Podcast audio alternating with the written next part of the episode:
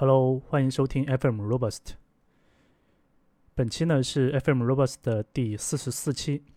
那这一期的主题叫做“二零二四年前端开发，不妨看看鸿蒙开发”。那二零二三年的话，前端行业可谓是哀鸿遍野，不仅就业形势严峻，而且整个行业本身的话也是摇摇欲坠，前端已死的论调不绝于耳。虽然我们知道这个行业不可能死绝，但是对于就业者而言，可能百分之六十以上的都不会太好过。对前端行业的悲观预期的话，让很多人开始思考新的出路。那本期呢，就来聊一聊一条新的呃思路啊。鸿蒙开发，先来看一看为什么在二零二四年你需要思考调整职业规划。我在 Robust 的第四十期讲过，技术晋级的时代呢落幕了，这一点在前端领域的话尤其明显。从大环境也好，行业发展也好，过去十年的前端技术晋级路径的话已经彻底失效了。那其实这个的话，我不需要再展开多讲。整个呃行业整个局面，其实大家都已有目共睹。我在去年看了一眼公考的职位啊，就是公务员考试的职位，没有任何一个岗位可以由前端去胜任。而如果是在后端领域比较资深的话，进可以做技术咨询，退可以考公务员编制。在过去这些年，我不能说投资前端是一场失败啊。但是在当下这个时间节点上，也不能说成功。因此，我们应该想一想，我们应该如何将这十年的技术积累，或者是积累的经验，赋予一个新的意义。这是对我们前端每一个人的一个思考。另外一方面的话，当下的前端开发本身也存在一些问题。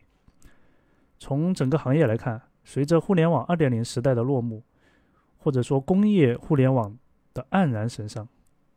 真正对技术深度需求比较大的职位呢，其实非常的少。比如 Figma、剪映、飞书、腾讯维档、QQ、QQ 秀等这一类的，需要具备非常小众的，而且有深度的，嗯，然后这个经验也比较资深的技术的岗位呢，是很少的。而绝多呃绝大多数的前端开发者，呃拉平来看的话，除了经验不同。其实技术能力差别并不大，所以前端的这个岗位，它的可替代性，或者说可忽略性、可不要的这种呃程度是很大的。与此同时的话，低代码正在取代前端开发者，这个是我自己在工作中的一个非常大的一个体会啊，就是我在腾讯内工作嘛，其实是有非常大的这样的一个体会。很多系统的话，其实它不需要前端开发者了，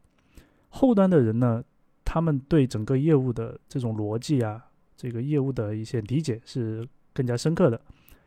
那当业务方他需要有一些工具的时候呢，后端的人通过拖拉拽的形式就可以生成一个界面给到用户去用。虽然说这样出来的界面没有什么设计感，但是呢，对于呃客户而言的话，他们可能更多的是想要获得数据。或者去看数据去做一些这种筛选之类的等等就好了，他并没有非常大的对界面的这种设计感的一个需要。当然，这个这一类呢只适合于这种啊呃需求场景啊。如果是对 C 端的用户的，那还是需要就是说设计感比较强的一些产品。那这一类的话，没有前端的话还是很难做到。但是呢，再者啊。A I G C 的话，已经正在颠覆前端的开发的方式。如果你的公司里面是用你的设计师是用 Figma 来做设计的，你可以在 Figma 上面搜出一大堆的设计稿，直接输出为 View、React 或者微信小程序的插件。以前我们需要花很大的力气才能把一些呃界面开发好上线，因为这里面有很多的就是。这个界面的布局啊、样式的调整啊等等这一些这一些工作嘛，那现在呢，可能只需要一个前端跟着设计师把导出来的这个代码整理整理，然后把一些呃业务逻辑层面的东西呢把它加上去，那就可以发布了。虽然前端领域还有新技术出现，然后 Web 标准的话，还有一些 Web 上的一些新接口还在出，但从国内前端的发展来看，似乎已经到了百足之虫、死而不僵的局面。除非有大的风口，否则很难再出现整个互联网行业狂欢的局面了。这个是当下前端的一个呃所面临的一个局面。那今天我在刷公众号的时候呢，发现国内掀起了一波转鸿蒙系统的高潮。就包括头部的这些呃公司啊，头部的这些呃软件公司也好，或者是互联网平台公司也好，那各类的一线厂商呢，都开始准备为鸿蒙生态系统呢构建自己的应用。那这是一个非常有意思的信号，虽然这里面有很多值得呃质疑的地方，就是这些厂商他们。这么集中的说，我要去在鸿蒙上面去构建这应用，到底是来自这个啊某些方面的一些影响，还是说啊为了出这个公关稿，他要这样子去把这个信息推出来？但是呢，不得不说一件事情，就是在这种信号面前，不同的人听出不同的声音。前段时间的话，小米呢，它也发布了自己。啊，在做的这个澎湃系统，但是很多人和拿拿出来和这个鸿蒙呢做对比，认为鸿蒙与安卓叫做割席绝交，就不再支持安卓的应用，是割裂生态，让开发者呢再次回到了就安卓出现之前就必须为不同的系统定制不同的应用的时代。其实呢，我对这种观点呢也有百分之九十是认同的。而且对华为的很多行为呢，也有一些鄙视，对其对待员工的方式的话，也颇有异议啊。但从宏观的层面讲的话，作为独立生态的鸿蒙，在不断的这个成长的过程中，而且速度非常的快，它的健全度很好，这一点是非常难能可贵的，就是它的健全度很好，可以预见在未来的话，一定是可以在消费品。这种科技软硬件生态中呢，占有一定重要的地位的。它不一定去，就是说能够说做到我是第一、第二这样，但是呢，它一定是会有非常呃重的一个占比。因为除了电脑、手机、手表等终端位啊，华为的话，它还拥有什么呢？智能家居、电视。甚至像汽车等这样的一些消费品终端，而且鸿蒙系统的话，它还具有嵌入式的能力，在其他的工业领域、机器人还有电信通讯等领域的话，也是可以开放给开发者来做大它的生态的。可以说，在生态的完整度上面的话，华为比小米的话要厉害得多。而且华为的产品它是远销发达国家的，像欧洲、美国，对吧？而且这个，呃，产品的单单品的价格还很高，可见其商业能力呢是远超小米。如果这种商业收益能够在将来反哺给开发者的话，相信开发者也是能从中受益的。如果这样来看的话，华为，呃，华为在这个消费品领域的话。真的是在对标苹果，作为中国的这种民族企业，没有上市的情况下，能够做出如此的成绩，确实是非常令人敬佩的。那我自己呢，在了解了鸿蒙应用的开发之后呢，发现，如果我们前端开发者，呃，已经拥有了这么久的一个开发的一个经验，要切换到鸿蒙生态中，鸿蒙的生态中呢，其实是非常容易的。理由呢有如下几点，那一共呢有这个八点啊，听我一一道来。首先第一点，完善的开发体系和文档。那这里不是说非常完善，但是呢该有的它都有，和一些装装样子的国内系统呢是不一样的。鸿蒙的开发体系真的是挺完善的，从 IDE 到调试工具到测试工具。然后它的文档呢也很全，而且还标配了这种视频教程。对于前端开发者而言，只要是自己从头开始在自己的电脑上搭建过开发环境，都能够按照它的文档呢建立起自己的鸿蒙开发环境。而且作为后起之秀的话，鸿蒙的这个团队，他也考虑到了开发者的水平，没有整非常多的那种高大上的名词或者概念。开发文档中的很多概念都是在现有的行业中见过的，只要你曾经在比如说前端开发、安卓开发或者后端等社区里面听说过，你就能很快的去理解它。第二点，它继承了 TS 甚至是 JS 的开发语言。鸿蒙呢提供了 ArcTS 作为开发语言，虽然它早期啊甚至直接是抄这个前端开发的 HTML 加 CSS 加 JS 的这种开发模式，但是呢可能考虑到性能方面的原因或者这个生态构建的一些独立性的原因，它现在已经重点把把这个重点呢放在了呃 ArcTS。那它的名字呢叫做呃 ArcTS，就是 ARKTS。那它的这个叫 Arc 后面的这个 TS 代表的呢就是 TypeScript，也就是说它其实是在 TypeScript 的基础上面呢再扩充了一些语法。那这些扩充的语法呢不多也不难，但凡用过 Vue 或者 React 写过应用的都可以上手。因为它底层就是 JS，可以说，嗯，这个呢为前端转行到呃鸿蒙应用开发呢扫清了障碍。似乎华为很早就知道2024年的这个前端行业的惨状，所以提前布局呢来拯救无数的失足青年。怎么讲呢？如果你真正的去看它的这个开发文档的话，你会发现，就是它现在呢，在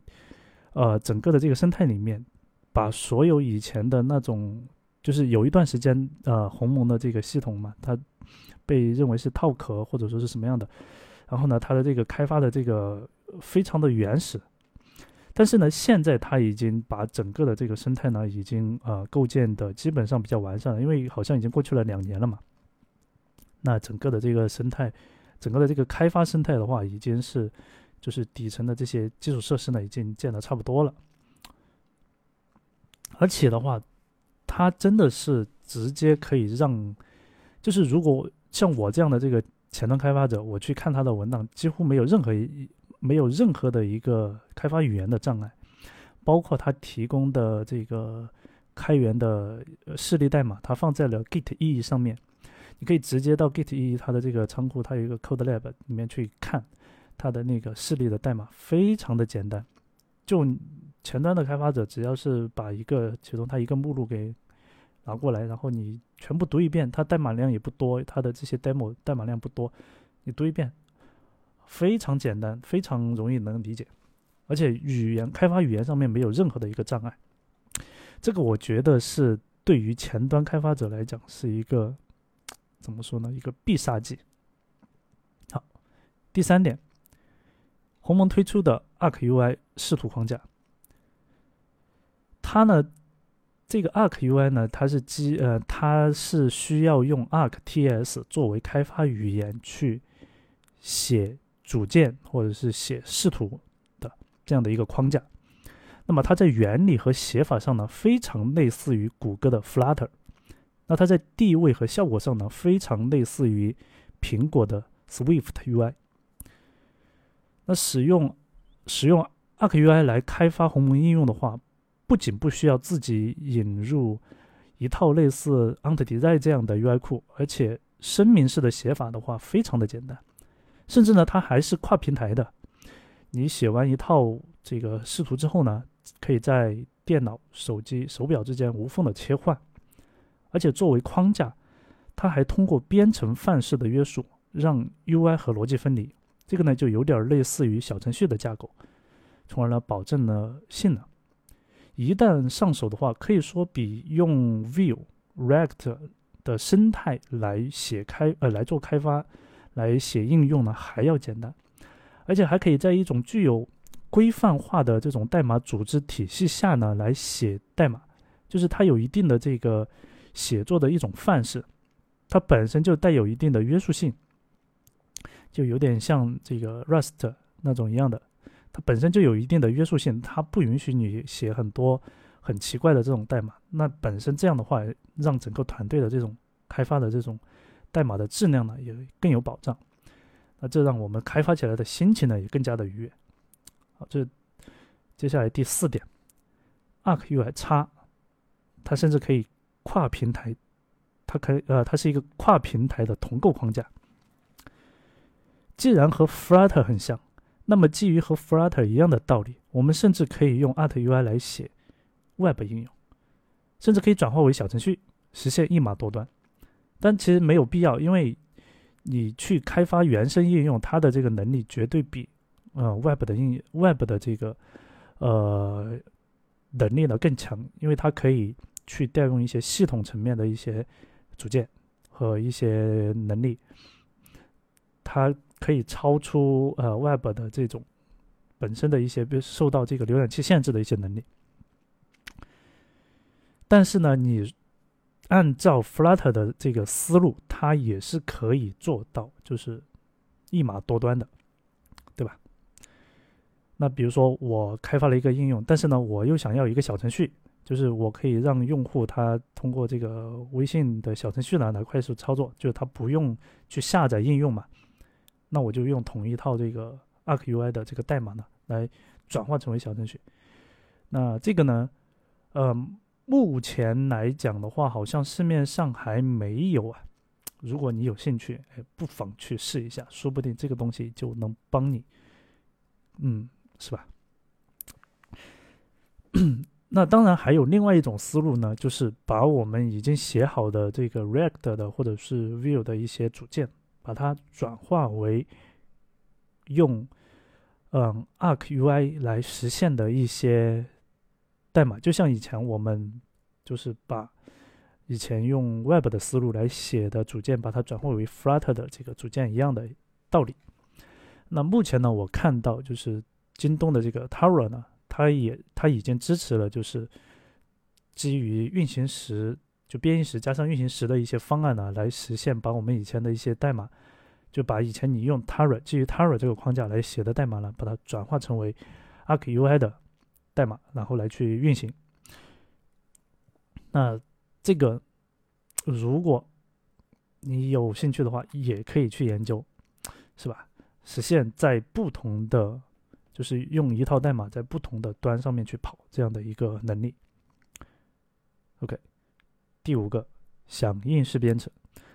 熟悉 Vue 的同学都对这个词不陌生。没错，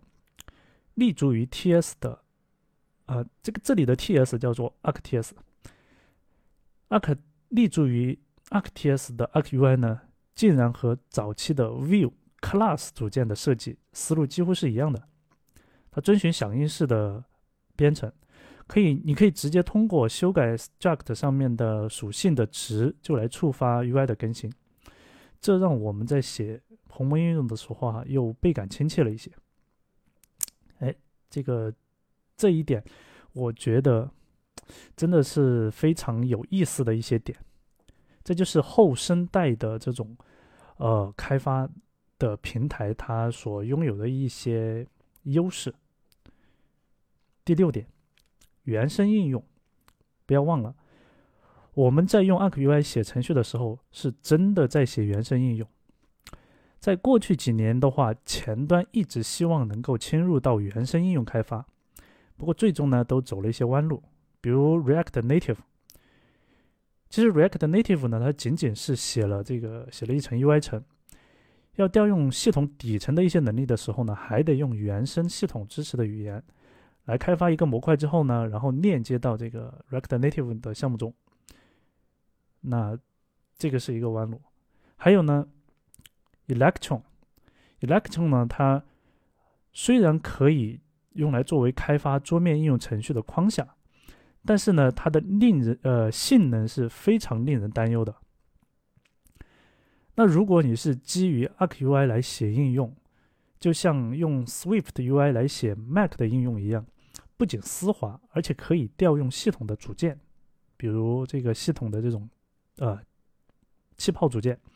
还有一些这个窗口的小挂件，还有通知窗口等等，那这些呢都是可以。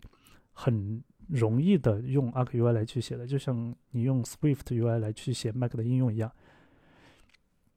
啊，但是也不是也不是那么的容易啊。但是呢，其实是比我们用 Web 的技术来去写原生应用呢是要方便很多的。当然，呃，Arc UI 它只能运，只能在这个鸿蒙系统里面，就鸿蒙的这个生态里面去去去实现这样的能力啊。你说让它跑到这个 macOS 上面，那可能也是。无呃，只只能叫什么望洋兴叹，对吧？而在微观的代码层面的话，你时不时就会冒出，哎，这不就是 Flutter，这不就是 Vue，这不就是 React Native，这不就是微信小程序，这不就是安卓等等这一类的想法。可以说，作为新生代的这种生态缔造者，鸿蒙的团队在拿捏开发者心态的时候。真的是做到了游刃有余，就他把我们新生代的一些开发的一些范式，把它融合到了这个这个这个整个系统层面的这个开发里面，让我们感受到既熟悉又陌生的那种那种感觉，非常的微妙。好，第七，安全。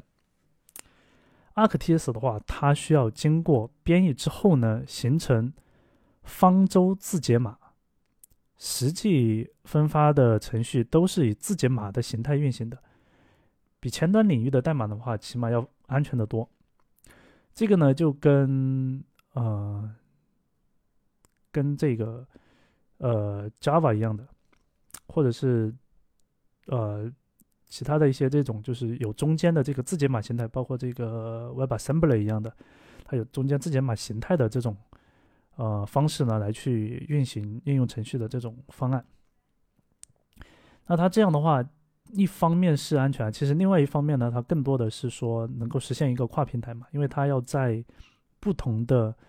这个 CPU 的这种架构上面去跑，因为呃，华为的它的这个生态，它不同，它不同的设备，它的这个 CPU 它是不一样的，所以它想要跑起来的话，它其实底层可能还得基于这种。虚拟机的这种方案呢来去做，但是呢字节码它是相同的，那这样的话它只要构建出字节码，那把这个字节码丢到不同的这种架构上面去跑，它也是可以跑起来的。前面忘了说一点，就是哦，虽然用 Flutter 也可以开发原生应用，但是呢 Flutter 它有一个天然的一个缺点，就是什么呢？就是它是用 Dart 语言来写的，Dart Flutter 就等于 ArcTS 加上 ArcUS ArcUI，而 ArcTS 呢，它几乎就等于呃 TypeScript，或者是几乎就等于 JS。那对比起来，哎，你就会发现，对于我们前端开发者而言，哎，Flutter。还是 ArcUI，还是这个鸿蒙的这个开发，哪一个更加的友好，心中就会非常的明显，对吧？好，最后一点，天时地利。当前的这个时间点，鸿蒙正处于蓄势待发的一个阶段。你说鸿蒙这个项目，呃，会黄，在两年前可能会有人信，但现在有谁会信呢？随着各个大厂商的入驻，慢慢的整个软件生态就会起来。最核心的一点是华为的这种商业能力，它能够让生态中的合作伙伴呢赚到钱。一旦有了钱，那么这个生态呢它就会持续下去，因为你这些呃合作的厂商，他到了这个生态以后，他有了投入以后，他不希望我的这个投入是打水漂的，对吧？而对于我们这些普通的开发者个人而言，在生态的早期入局，它不一定能大富大贵，这个要看个人的能力或者是呃一些机遇。但是呢，在二零二四年前端行业普遍不该的这样的这个时间节点上面，或许能给我们带来一些不一样的结果。以上的这八点呢，就是我个人总结出来的，在二零二四年不妨考虑考虑鸿蒙开发的。八个重要的一个，呃，我个人认为的重要的一个考虑因素。那在节目的最后呢，我还是想要重复我个人的观点。虽然前端的技术本身还在发展，但是国内的前端就业的话，已经是攻守之势异也。而在这个时间节点上的话，鸿蒙好像早就用阿克提斯这一诚意满满的语言呢，向前端开发者敞开了大门。我们不妨放下偏见去看一看，哎，说不定又是另外一番的景象。好了，那本期的节目呢就到这里。如果你对呃 Robust 的节目感兴趣，不妨关注我的个人公众号。我的个人公众号 ID 是三 W 糖霜 Net，三 W 糖霜 Net 是我个人博客的网址。那去掉两个，去掉这个两个点啊。那在我的公众号中呢，我会把本期节目的这个文字稿写出来，然后供大家去参考。当然。嗯，节目中呢，过或多或少是由我个人的主观观点出发的，不一定正确，也不一定是这个未来的一些趋势，只是我个人的一些想法和观点，希望嗯，对大家呢起到一个就是思想上面的一些啊帮助，就是一些想法上的一些帮助。好了，那我们今天的节目呢就到这里，感谢收听，下一次再见。拜拜。